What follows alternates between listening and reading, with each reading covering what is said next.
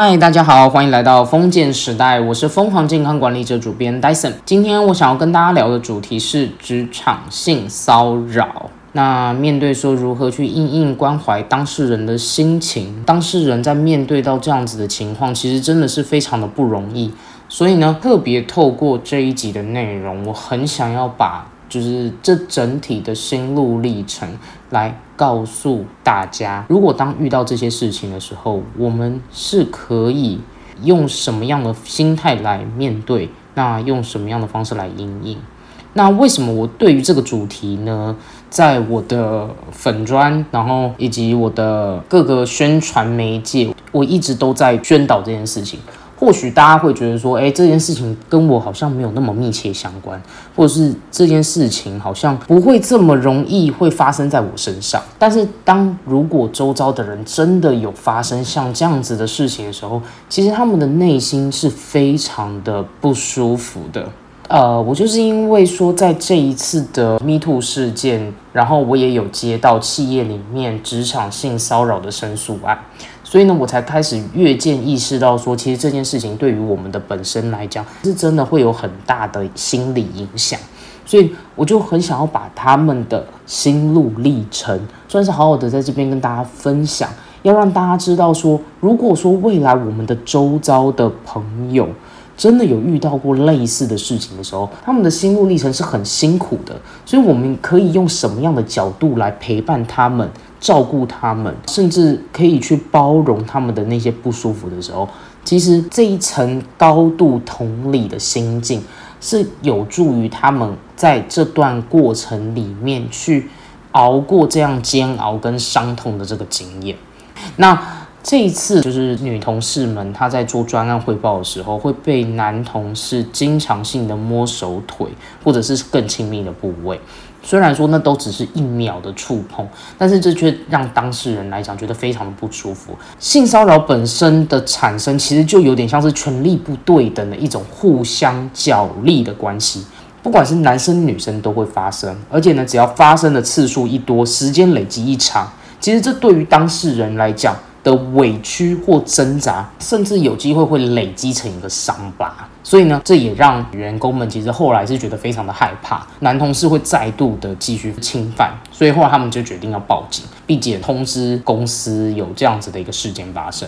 那此次的话，也是因为这样，我才跟着在其中在做一些咨询跟了解，然后这一次如此的接近当事人们，其实也让我产生了很大的警醒。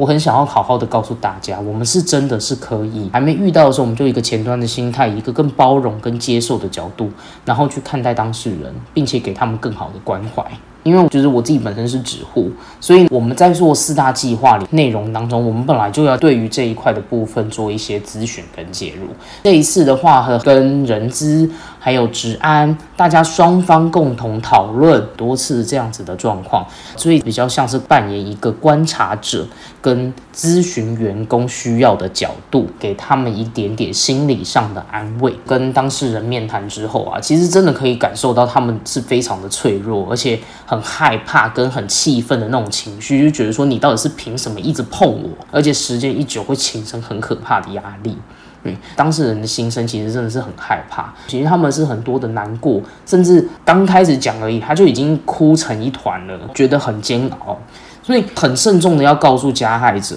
你们以为就是这短短的一秒的触碰，对你们来讲好像只是逞一时之快，到最后在辩驳、该脱罪的时候，还在说其实你做的这些事情都只是关怀他们，这真的是非常的要不得。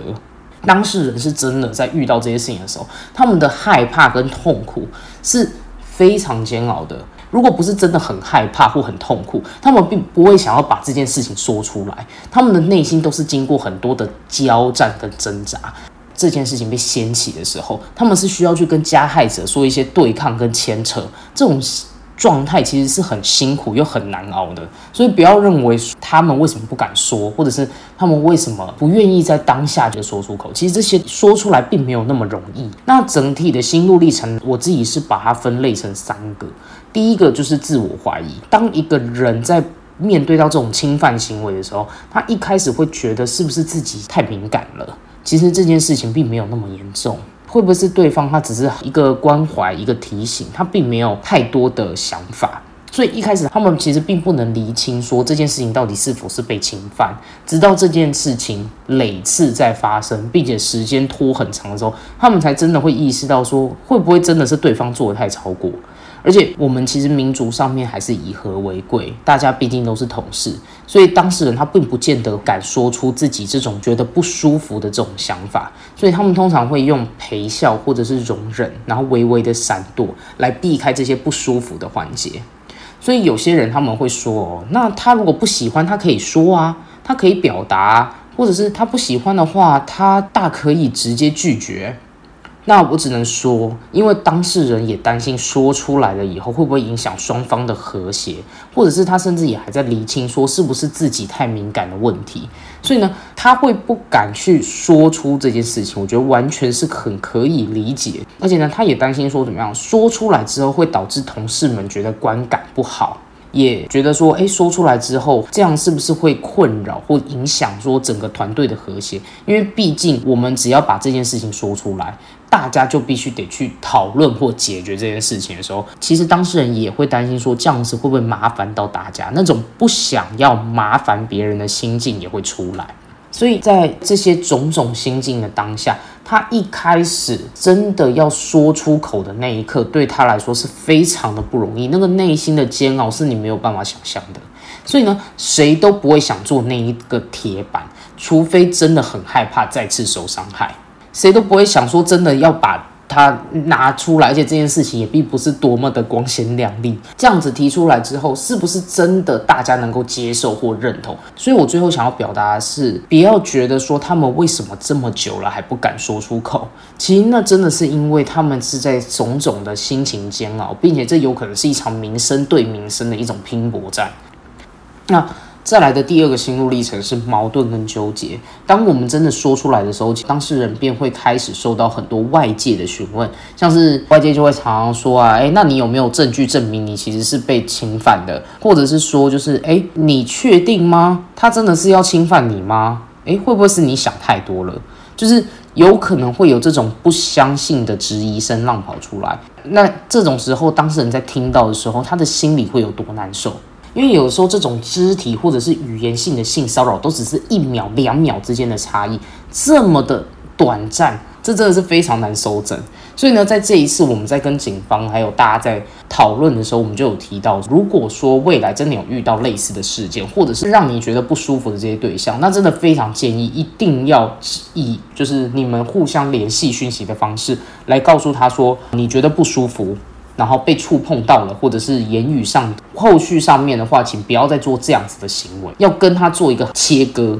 这件事情其实是一个很好的自我保护，那另外也可以有一个呵止的作用。这些事情如果他还在一而再、再而三的犯戒的时候，其实他就很构成是一个很好的证词。所以呢，真的是不要说就是遇到这件事情之后把它隐忍下来，而是你必须要大声的说出你不喜欢这个行为，你要告诉加害者，我不要你再继续犯同样的事情。这件事情就是重要的。另外的话是。面对像是亲朋好友，如果真的有跟我们诉说，就是自己被骚扰那种难过、觉得不安的这些情绪，其实我们是可以以一些比较包容、同理的态度来面对他们。像是你现在的心情还好吗？那当时你一定觉得很害怕，就是有点像同理情绪的感觉，然后并且带着他抒发，慢慢讲出心里的那个想法，或者你也可以说，哎。那你的下一步，你想要怎么做？你想要如何的去把这件事情做处理，对你来说会比较好？我们是可以一起去面对的，让他觉得我是有得到帮助，我是有在被同理，然后我也真的是希望可以获得一些，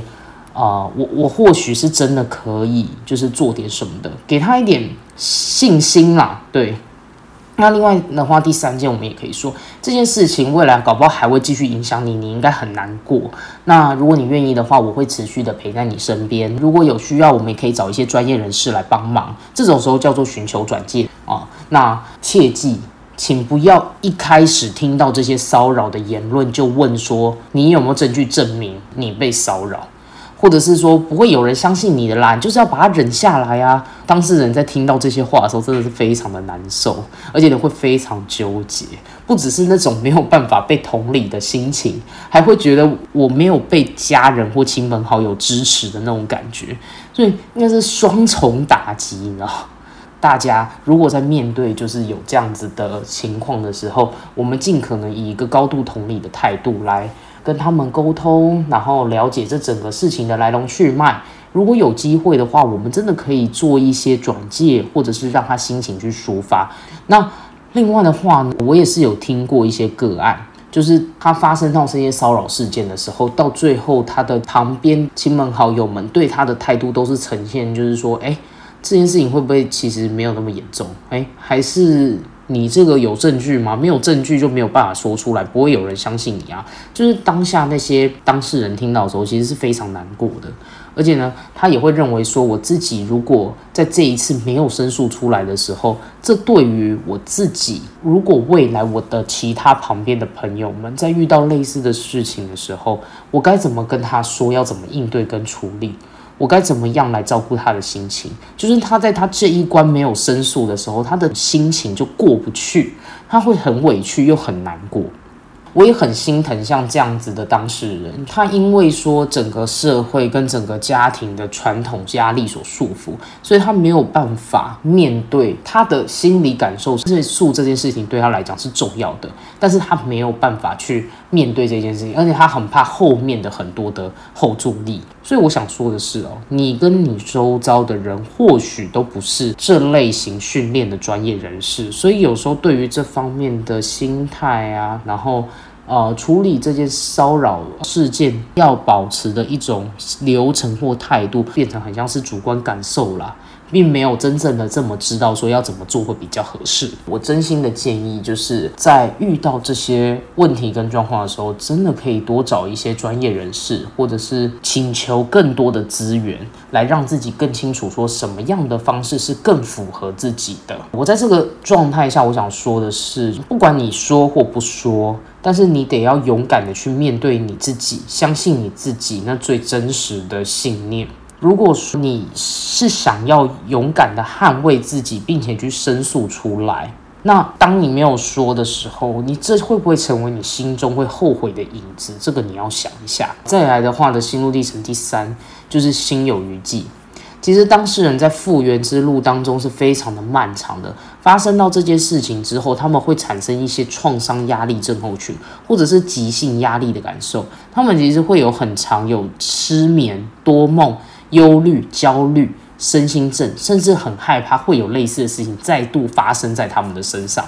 嗯，因此产生了很多这种心情上的那种压力跟负担。就算是说真的裁决出来，对待他们来讲，他们并不会完完全全觉得这是一种解脱。有很多事情还在他们的心中，他们要慢慢的去把它解离出来，其实是需要很长的时间才能完完全全的去试。所以说，我们在后续上面陪伴当事人，其实真的是很重要的一块，能够陪伴他们去培养正向的心情，然后慢慢的去疏解、疏通他心里面的那个结，慢慢的去陪伴他们度过这段创伤的经历，其实是真的蛮重要的。对，那我当然我也是期许我自己能够慢慢的陪伴他们度过这一段让他们觉得很受伤不舒服的这整整的经历。嗯，所以呢，当我们遇到这种骚扰跟不舒服的情形，至少一定要跟加害者说，你其实是非常不喜欢这样的行为，说明这种工作的时候应该保持的一些界限。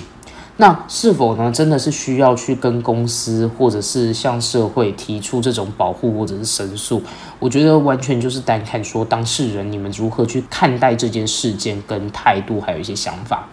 当然，如果不说的时候，会造成你这种内心的那种枷锁或者是后悔的感觉，甚至很担心加害者会不会继续在犯案的时候，那我真心的建议就是不要再容忍。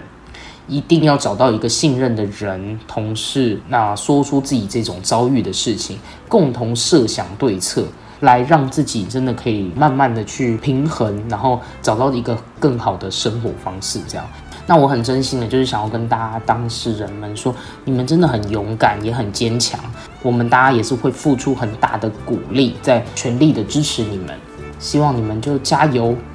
今天这集的内容就差不多进入到尾声。如果说有听众朋友们对于就是关于心理相关的内容，或者是健康，或者一些平衡、韧性等等的议题，你们都有兴趣想要知道，欢迎你们可以私讯我，我就会慢慢的去把它做一个整理，然后告诉大家。另外的话是很感谢听众朋友们。这段时间的支持，后来再看大家的点击率，我发现每一集的点击率都有慢慢提升，而且就是我有感受到大家支持我的节目，也有听到大家听众们回馈一些我可以再继续做改善，或者是可以在越来越好的地方。那我真的是非常的感谢有你们这样子一路陪伴我，然后让我可以继续慢慢的把这件事情越做越好。OK。我真的真心的感谢，而且呢，每次你们听都要花个十几二十分钟，还愿意这样子听，然后我跟大家分享这些事情，我真的是很感谢大家。那我们今天就到这边结束喽，让我们一起活出健康任性，累积你的生命超能力。我们下一集再见喽，拜拜。